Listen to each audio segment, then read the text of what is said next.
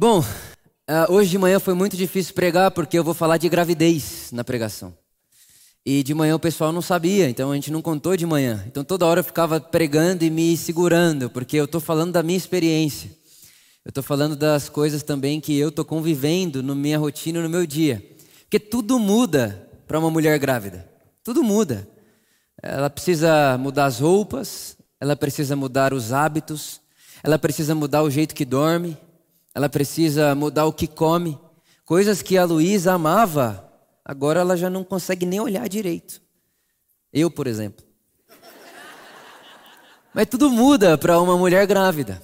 Tudo muda. E eu fico imaginando na criação, lá quando Deus, o Criador de todas as coisas, ele começa a planejar esse milagre da vida.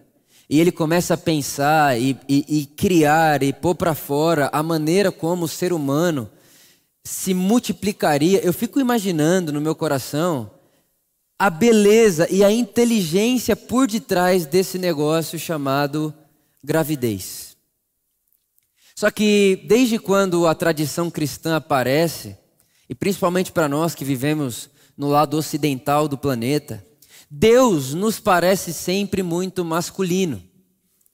Deus, ele sempre parece vir na figura do homem o pai, o rei, é sempre masculino e é quase que natural a gente pensar Deus homem. O que não é natural é a gente falar sobre a parte feminina de Deus. Se eu parar para falar e pensar sobre a parte, a face feminina de Deus, isso gera um estranhamento em nós. Inclusive, talvez, quando eu falei aqui agora, parte feminina de Deus, alguém possa ter sentido um estranhamento no coração. Porque não é normal, não é comum, não se ouve. O Deus da Bíblia é um Deus masculino o tempo inteiro. Ele é o Deus de Abraão, de Isaac e de Jacó. Os heróis da Bíblia são homens. Então, o, o Deus bíblico que a gente aprende aqui, o Deus da nossa tradição, é um Deus masculino. Completamente masculino. Mas no Gênesis, no Gênesis, o que o texto conta para nós é que Deus fez o humano à sua imagem e semelhança. E o humano não é sexo masculino. O humano é homem e mulher. Homem e mulher os criou à sua imagem e semelhança. Portanto, o homem não carrega em si toda a imagem de Deus.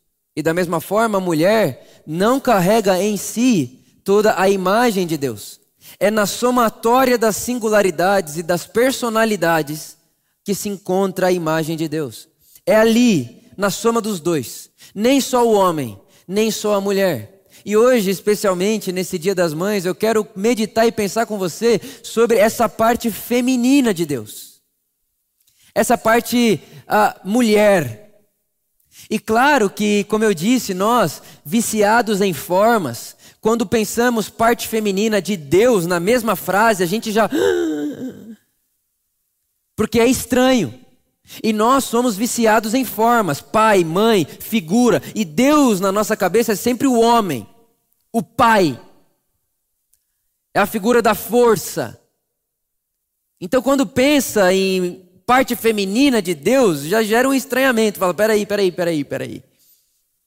Mas lá no mundo oriental, quando você vai ler um pouco da teologia oriental, eles tratam o Espírito Santo como a parte feminina de Deus. A sensibilidade, o sensível, aquilo que é manso, é, é fala, fala baixo, é como o vento. Mas para nós aqui, nesse lugar que nós estamos, pensar na parte feminina, pensar nas características femininas de Deus e olhar para a mulher e ver na mulher características que estão espelhadas no Criador, para nós é um desafio. E confesso que para mim também. Para mim também, porque eu sou também refém de uma sociedade e de uma igreja que apresenta um Deus homem, masculino. O tempo inteiro masculino, homem, masculino. Da força, do protetor e todo esse negócio. Mas quando você vê, por exemplo, uma mulher grávida, e eu comecei a deixar minha imaginação fluir e encontrar similaridades do perfil feminino e a figura de Deus. E a primeira delas, sem dúvida nenhuma, é uma mulher grávida. É uma mulher grávida, porque a mulher grávida ela pode menos. Ela pode fazer menos do que podia antes de ter o bebê na sua barriga. Quando ela não tinha o bebê, ela podia mais. Tinha mais autonomia. Mulher grávida perde um tanto da sua autonomia. Perde um pouco da sua liberdade de escolha. Perde um pouco da, da, sua, do seu protagonismo, porque agora uma mulher grávida, ela sai do centro da sua vida. Não é mais ela o centro da sua vida. Agora, o centro da sua vida e o motivo da sua vida ali é a criança que está sendo gerada no seu útero. Então, quando nós olhamos para Deus, é o nosso irmão Paulo que diz que nós estávamos em Deus, sendo gerados em Deus, desde antes da fundação do mundo. Que imagem que nós podemos ter hoje no nosso mundo aqui das formas, para imaginarmos um Deus que carrega dentro de si a humanidade? uma mulher grávida. E da mesma forma que uma mulher grávida pode menos, eu gosto muito de uma filósofa que diz que Deus sozinho, presta atenção nisso, Deus sozinho é maior que Deus e a humanidade. Por quê? Porque para ter espaço para a humanidade existir, Deus tem que se esvaziar. Para o ser humano aparecer, para haver criação, Deus se esvazia. Não é isso que diz o nosso irmão Paulo no capítulo 2, verso 5 de Filipenses? Tende em vós o mesmo sentimento que houve em Cristo Jesus, que sendo Deus, se esvazia. Então, quando eu olho para a Luísa hoje grávida, ela pode muito menos. Muito menos. Inclusive, enquanto ela não sabia que estava grávida e ela ia fazer as mesmas coisas que ela fazia antes, com a maior naturalidade, agora ela se sentia cansada. Agora ela sentia que tinha alguma coisa errada, chegou a achar que estava com Covid. Por quê? Porque uma mulher grávida pode menos. Na verdade, que não é só uma mulher grávida que pode menos, é quem ama pode menos. Porque eu posso tudo, mas porque eu amo, eu posso fazer o que eu quiser, eu posso mentir para você, eu posso trair você. Mas por que, que eu não faço? Porque eu amo. Que quem ama tem um amor ao outro e tem um afeto do outro como a linha de limite para aquilo que se pode fazer e aquilo não pode fazer. Então, quando eu amo você, eu traço uma linha. Porque se eu passar dessa linha, eu te machuco. Então, a linha do amor me priva. Eu posso menos porque te amo. Então, Deus, mulher grávida, podem menos. Porque ama. Ela podia falar: Ah, não estou nem aí para esse bebê. Vou viver a minha vida. Sabe Deus se ia existir, se ia continuar vivo ou não. Da mesma forma, Deus, o nosso Pai, o Criador de todas as coisas, se Ele não nos amasse, ele poderia fazer assim, ó. Ele pode, ele tem poder para isso, mas ele ama. E quem ama pode menos. Uma mulher grávida pode menos. Depois que Deus criou a humanidade, o cosmos e tudo que há, Deus se esvaziou. Deus está esvaziado. Deus está diminuído para que nós possamos viver. Então a primeira coisa que eu consigo fazer de paralelo de Deus e esse dia das mães, tendo essa imagem da mulher grávida, é que da mesma forma que uma mulher grávida pode menos por amor, quando Deus me viu e te viu dentro de si, ele se esvazia por amor. Porque quem ama pode menos. A outra coisa que uma mulher grávida precisa passar, e que uma mãe que tem um bebê de maneira natural também precisa passar, é a dor de parto. Dores de parto. E dor de parto, irmão, não é só a dor do dia do nascimento. Dor de parto é aquela sensação de que se eu tiver que morrer para o outro ficar vivo, eu morro, mas o bebê nasce. Inclusive, eu fui pesquisar essa semana e são inúmeras as histórias de mulheres que morrem parindo, mas não deixa de parir. Eu estava conversando com um amigo meu na academia essa semana e ele disse para mim que um dos dias que ele foi fazer um exame de rotina da esposa dele grávida no hospital, o médico olhou para ele e falou: Vamos tirar o neném agora. A mãe olhou e falou: Não vai tirar de jeito nenhum, as consequências são minhas, mas o bebê fica. Isso é dor de parto. E isso é, é, é, é, é coisa de, de alguém que está dizendo assim: Você vive ou morro, mas você vai viver. Você vai ficar vivo. Enquanto eu falo com você, me lembro da história de 2 Reis, capítulo 3. Duas mulheres têm seus bebês em seu colo. Isso é 2 Reis, capítulo 3. As duas vão dormir. Quando elas acordam no outro dia de manhã, um dos bebês está morto, está morto. Um dos bebês está morto. Que, que a mulher faz? A mulher que viu que o seu bebê, o seu filho está morto, ela troca os bebês. Ela pega o vivo para ela e deixa o morto com a outra mulher. E aí, a hora que a outra mulher acorda e vê um bebê morto, ela se entristece, mas ela diz: Esse não é o meu bebê. Eu não sou mãe desse menino. E aí, a mulher que o bebê morreu diz: Não, você é assim, esse é meu. Ela diz: Não, esse é meu, não, esse é meu. Irmão, na época não tinha DNA. Não tinha como saber de quem que é o filho? Não dá para saber. O que aconteceu? Levaram o caso para o rei Salomão. Chegaram em Salomão e falaram: Salomão, é o seguinte, tem esse bebê aqui. Essa mulher diz que o bebê é dela. Essa mulher diz que o bebê é dela. As duas estão brigando por causa do bebê. O que, que a gente faz? Salomão disse: traz uma espada. Traz uma espada. Traz uma espada. O que, que a gente vai fazer com a espada? Vamos partir o bebê no meio. Aí fica metade para uma, metade para outra. Na hora que as duas ouviram isso, a que não era mãe disse: Ótimo, faça isso. A que era mãe falou: De jeito nenhum, eu desisto, deixa ele vivo. Mas dá para ela, mas não mata esse bebê. O que é isso? É dor de parto. Eu abandono o meu desejo e o meu direito de ser mãe para que ele continue vivo. Vá viver. Eu morro, mas você vive. Isso é dor de parto. E quando você vê Jesus, Jesus diz que quando ele está para ser entregue à cruz, ele está sentindo dores de parto. Dores de parto. Um homem não sente dor de parto. Jesus está dizendo: ir à cruz é como uma dor de parto para mim. Ir à cruz é como sentir a dor de uma criança que vai nascer de mim. Vai doer, vai machucar. E é muito interessante, irmãos, porque toda mulher sabe que ter filho dói, cansa. Se é cesárea, se é parto normal, tudo dói, cansa. Mas eu acho impressionante o milagre que é uma mulher, ainda na sua adolescência, juventude, como a Luísa. Eu quero ser mãe. É dói, eu quero ser mãe. Já parou para perceber que não tem um texto bíblico que diz: deixará a mulher seu pai e sua mãe? O que tem é: deixará o homem, seu pai e sua mãe, porque parece que mulher nasce para isso. Quem não nasce parece que é o homem, irmão. Se o homem puder, ele fica em casa o resto da vida. Jogando videogame. Vendo futebol. Na casa da mamãe. Com pipoca. Brigadeiro. Mas a mulher não. A mulher nasce para isso aí.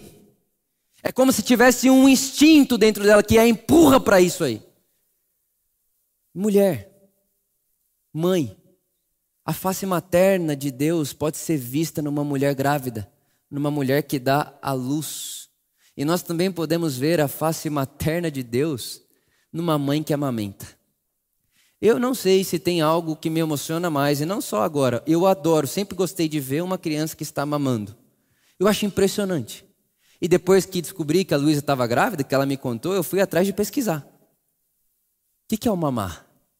Será que eu posso tomar? Você nunca perguntou isso? Dizem que, a, que, o, que o leite materno é o melhor alimento do mundo. Falei, amor, vamos fazer um estoque. Sei lá, fui pesquisar. E uma das coisas mais incríveis que descobri sobre o leite materno é que no contato da boca do neném e o seio da mãe, o organismo da mãe entende o que o neném precisa e produz. Irmão, como? Quem conta? Quem fala? Quem conta para o organismo da mãe o que o bebê precisa? Como é que na boquinha do neném e no seio da mãe, na junção dos dois, o organismo responde, diz: ele precisa dessa proteína, ele precisa dessa proteína, ele precisa desse negócio, ele precisa desse ingrediente. E o organismo da mãe, ele começa a trabalhar para dar para aquela criança recém-nascida o que ele precisa para ficar vivo.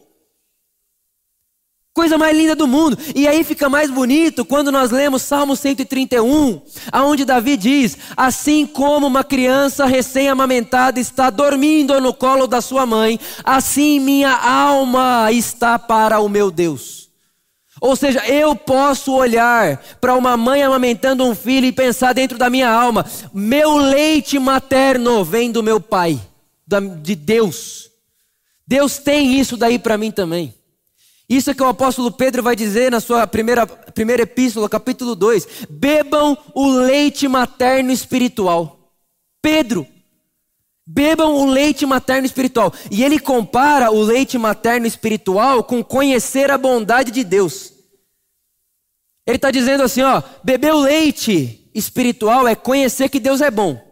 E aí, depois que você conhecer que Deus é bom, você pode comer comida. Mas enquanto você não entender que Deus é bom, não vá tentar comer outro tipo de comida, porque isso aí vai te matar. Primeiro, beba o leite. E o leite é Deus é bom. Agora você imagina quando você olha para essa experiência de uma mãe amamentando um filho e gerando no seu corpo, no seu organismo, tudo aquilo que o filho ou a filha precisa para permanecer vivo. Eu olho para Deus e penso: a bondade de Deus é como esse leite para mim. Na bondade de Deus estão, estão todos os ingredientes que eu preciso para ficar vivo. Eu posso, me, eu posso mamar da bondade de Deus. A bondade de Deus pode ser para mim como um leite é para a criança. Repara que se eu coloco Deus na caixa do masculino, eu nunca vou ver como espiritual e divino uma mãe amamentando uma criança. Mas se eu percebo e capto essa realidade, que Deus fez o ser humano à sua imagem e semelhança, e que na, na figura feminina e na figura masculina, em suas peculiaridades, singularidades, existem características de Deus que conspiram ao meu favor. Tudo muda. Então nós podemos ver Deus ao olhar uma mulher grávida que pode menos, porque ama o filho que está gerando. Nós podemos ver Deus numa mulher tendo dores de parto. A gente estava assistindo uma, um seriado esses dias e é muito engraçado. A mulher começa a sentir dor do nada e vem uma dor e, e, e contrai e dói, mas ela quer. É muito louco. Não foge da dor, se joga dentro dela. Dor de parto. Nós podemos perceber Deus nos dando leite espiritual. Há um colo espiritual para mim e para você, e nesse colo tem leite, e nesse leite tem as proteínas que nós precisamos para manter a nossa jornada espiritual viva. E também nós podemos ver Deus percebendo a predisposição de uma mulher em cuidar e ensinar crianças. Irmãos, nós sabemos que ensinar criança não é papel da mãe. Ensinar criança é papel da família, dos pais. Pai, mãe, não há gênero para ensinar criança. Mas a gente não precisa ir muito longe para entender que a mulher tem uma predisposição tendenciosa maior. Por exemplo, quantos professores homens tem no Estufinha? Um. Dois. E mulheres? Todo o resto. Por quê? Porque é uma tendência de alma, é uma tendência que carrega uma imagem de Deus. É uma tendência dada por Deus. Deus deu isso aí. É dádiva de Deus. É, é, é, é presente de Deus. Então, quando nós vemos uma mãe ensinando, e presta atenção na palavra, é ensinando, não é guiando. Você não é guia. Deus não é nosso guia. Deus nos ensina. Não é pegar, acorrentar a criança e levar a criança no caminho, é ensinar a criança. É ensinar o caminho da vida, é ensinar o caminho da generosidade, é ensinar o caminho da paz, ensinar, não obrigar. É ensinar o que é melhor e não querer que a criança seja eu. Deus não quer que você seja ele, Deus quer que você seja você, ouvindo o que ele tem a dizer. Ele quer que você o ouça. E que acredite que ele te ama a ponto de querer o melhor para você. E aí, quando você vai pelo caminho que ele deseja para você, não é porque ele te acorrentou, é porque você acreditou em seu amor. E são assim as relações saudáveis de mães e filhos. Saudáveis. Porque a mãe que pensa que o filho é posse dela, uma hora ou outra ele quebra a corrente e some. A única coisa que faz um filho permanecer perto da mãe é o que nos faz permanecer perto de Deus: confiança no seu amor. Irmãos, quantos de nós já não nos achamos perto de Deus, aspas, porque a gente achou que estava acorrentado, e quando descobrimos que não há corrente, a gente quer, ó, porque a gente nunca teve perto, a gente só acreditou que estava amarrado. E quando eu olho para uma mãe que ensina seu filho dentro de uma realidade, de um, de um espaço saudável, de liberdade, de escolha, de ensinamento e não de obrigatoriedade, de, de, de sentido, eu consigo perceber a face feminina de Deus espelhada na humanidade. Deus está ali. Deus faz isso comigo. Deus faz isso com você. Deus é, é aquela pessoa que não tranca a porta para você ficar no quarto. Ele diz: Esse quarto eu tenho para você, mas a chave está aqui, a porta está aqui, é assim que abre, faça como quiser. Consigo perceber Deus aí. Agora também, enquanto meditava sobre tudo isso, e volto a dizer, pai, mãe, essas nomenclaturas que nós damos, masculino, feminino, são formas. Nós somos viciados em formas. Mas o que o Paulo vai dizer para nós é que em Cristo não há formas. Não há homem, mulher, escravo, livre. Esses apelidos que nós damos, em Cristo, não, não há isso aí. Não precisa. Porque o Cristo é o que está por detrás da forma. Por isso que ser mãe não é ter um apelido de mãe. Eu já vi várias mães falando: nossa, isso não é ser mãe. Por quê? Porque ser mãe não é só parir. Ser mãe não é só amamentar. Ser mãe não é ter o apelido de mãe. Ser mãe é a essência por detrás do apelido, por detrás da forma. É o jeito mãe. É, é o jeito doador, é um jeito que sai do centro de sua vida. É um jeito, é uma, não é uma forma, um apelido, um, uma nomenclatura, é uma essência. Por isso que Paulo vai dizer: em Cristo, não há forma, a essência. É o amor que supre tudo, está em todos. Tudo passará. Lembra de Paulo? As línguas passarão, profecia passará, tudo vai passar. A única coisa que não passa, o amor. Porque por detrás dos apelidos está o amor está a misericórdia, está a essência de quem Deus é. E é por isso que eu posso dizer para você, em última instância, que, ainda que, isso não sou só eu quem estou dizendo, nosso irmão Davi também diz, ainda que seu pai e sua mãe te abandonem, ainda que as formas, ainda que as pessoas que deveriam ter cuidado de você, Ainda que as pessoas que deveriam ter zelado por você, ainda que as formas, pai e mãe, te abandonem, eu, o seu Deus, jamais te abandonarei. Aí mora essa gloriosa essência de Deus por detrás das formas. As formas nos abençoam. As formas, os nomes. Pô, Jesus é seu amigo. É, ele é seu amigo, mas não é só seu amigo, ele é mais que seu amigo. Mas se você olha para a forma amigo, pega o que há de saudável na forma amigo e espelha em Jesus, é verdade, ele é seu amigo. Jesus é seu esposo, ótimo. O problema é, Jesus é como um esposo, aí é, o esposo da mulher é terrível com ela. Ela não consegue ver. Ela fala, como é que eu vou ver Deus como meu esposo? Olha o que meu esposo faz comigo. Quantas pessoas não têm bloqueios com Deus porque alguém diz, Deus é seu pai? A pessoa fala, meu pai? Deus é como meu pai, eu quero distância do meu pai. E eu vim aqui hoje dizer para você que, para além das formas e dos apelidos, há uma essência. Moisés chega diante de Deus e fala: Deus, quando eu chegar lá para falar para o Faraó que só quer libertar o Egito, ele vai perguntar para mim quem te enviou, quem me enviou, qual é o seu nome, qual é a sua forma, qual é o seu apelido, eu te chamo do quê? Aí Deus olha para Moisés e diz: Moisés, diz que o eu sou te enviou. Ah, mas eu sou o quê? Moisés, diz que o eu sou te enviou. Mas eu sou o quê? O eu sou. Eu sou o quê? Eu sou. Mas o que, Deus? Depende que dia. Depende que horas. Porque Moisés vai ter um dia que você vai estar andando no deserto e vai estar um calor absurdo. E naquele dia você vai precisar de uma nuvem para proteger você do sol. Naquele dia do calor absurdo no meio do deserto, eu sou a nuvem que cuida de você, de você e que te protege do sol. Mas vai ter um dia também, Moisés, que você e todo o povo de Israel vai estar num frio lascado numa noite de um deserto. E no dia do frio, eu não vou continuar sendo a nuvem, porque a nuvem não faz diferença no dia do frio. Então não é que eu sou a nuvem. Moisés, não começa a idolatrar a nuvem, porque eu disse que sou a nuvem. Não, Moisés, eu sou a nuvem no dia que está o sol do meio-dia. Mas no dia que está frio, eu sou o fogo que te aquece. Mas aí, Moisés, vocês vão estar tá lá e vai acabar a comida vocês vão ficar com fome. E aí no dia que você estiver com fome, não adianta eu ser o fogo e a nuvem. Eu preciso ser o pão. Então eu sou o maná. O que é que você precisa?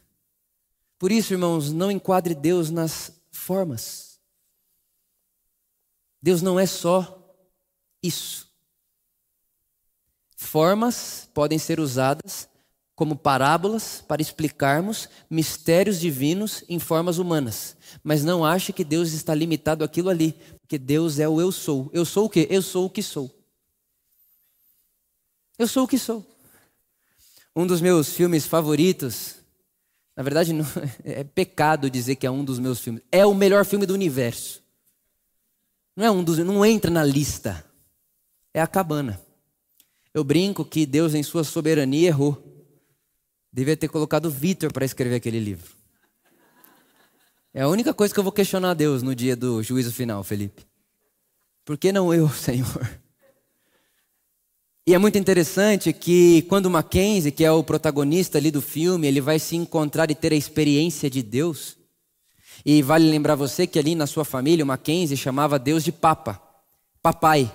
Né? Então, sua esposa chamava Deus de papai, seus filhos foram aprendendo a chamar Deus de papai. Então, o Papa, não é o Papa Bento, tá? É o Papa, Deus, era o apelido de Deus ali naquela casa. E quando Mackenzie está ali para entrar dentro da cabana e experimentar, experimentar Deus, e ele dá de cara com Deus, Deus ali aparece para ele, o Papa aparece para ele como uma mulher negra.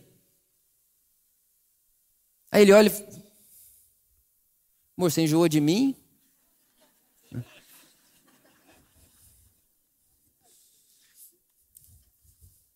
Não sei. Hã?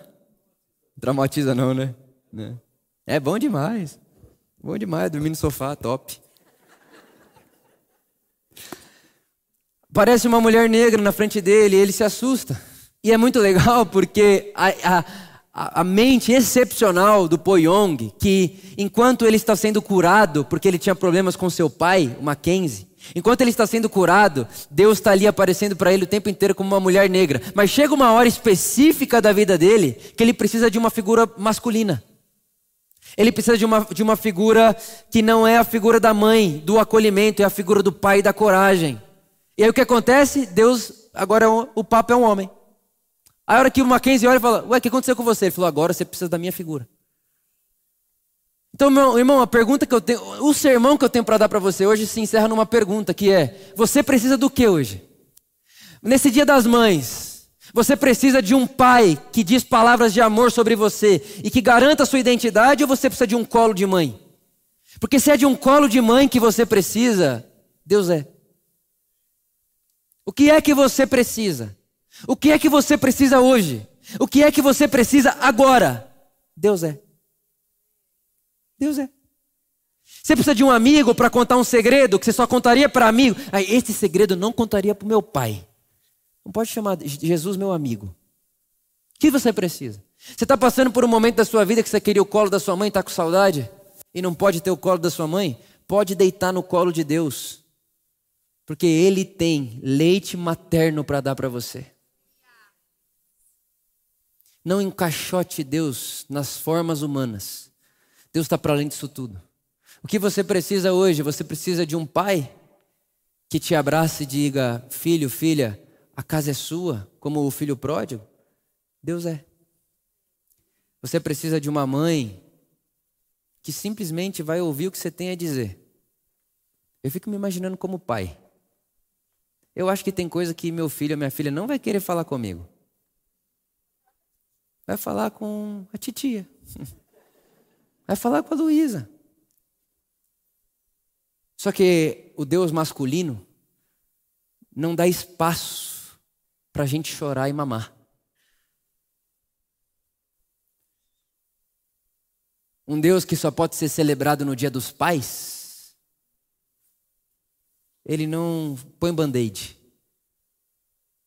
Ele não passa mertiolate. Ele não faz sopa quente. Ele diz para você: levanta e anda. Ótimo.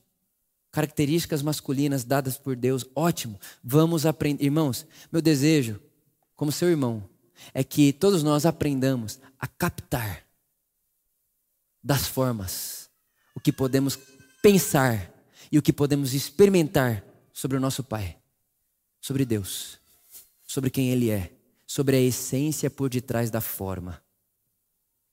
Eu tenho certeza que vai chegar um dia que meu filho vai olhar para mim e vai falar, ou minha filha, vai falar: pai, é muito chato falar disso ou fazer isso com você, prefiro fazer com a minha mãe.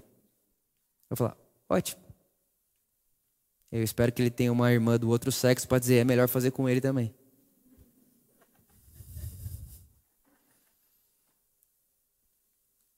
E a gente tem que abrir espaço na nossa caminhada espiritual para abraçar Deus por detrás dos rótulos. Por isso, o que você precisa? Ele é. Fique de pé comigo onde você está.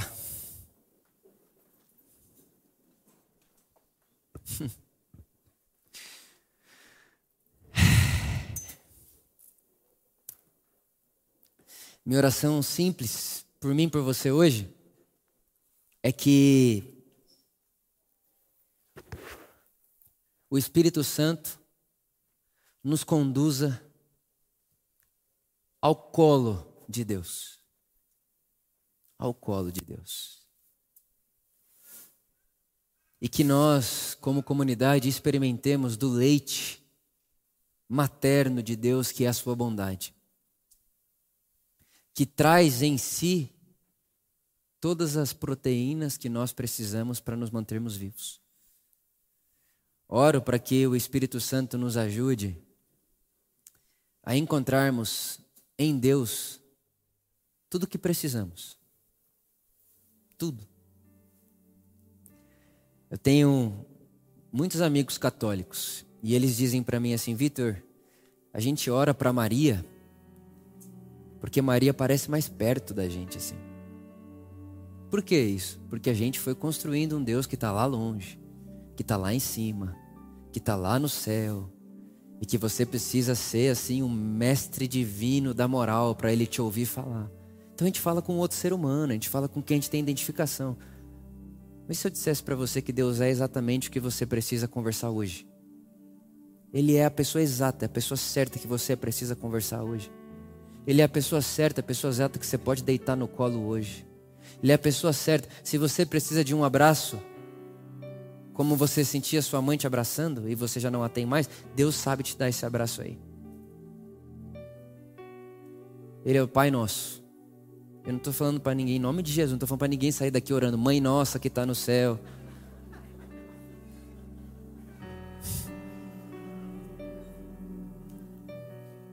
Estou querendo dizer para você que por trás das formas, por detrás dos apelidos, tem uma essência que não está ligada ao nome que eu chamo Ele, mas que está ligado a quem Ele é. Por isso, quando você acordar amanhã de manhã, diga: Deus, qual é o seu nome hoje? E muito provavelmente Ele vai olhar para você e vai dizer: Depende, o que você precisa hoje? O que você precisa agora? Eu sou.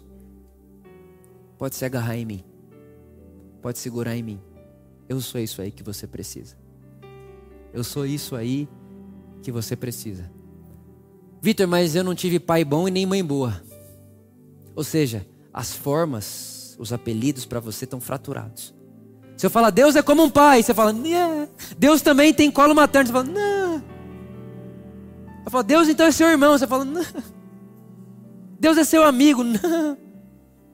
O que eu posso dizer para você é que por detrás das nomenclaturas há uma essência que te acolhe, que te ama, que te conhece, que te abraça, que sabe seu nome, que se importa com você.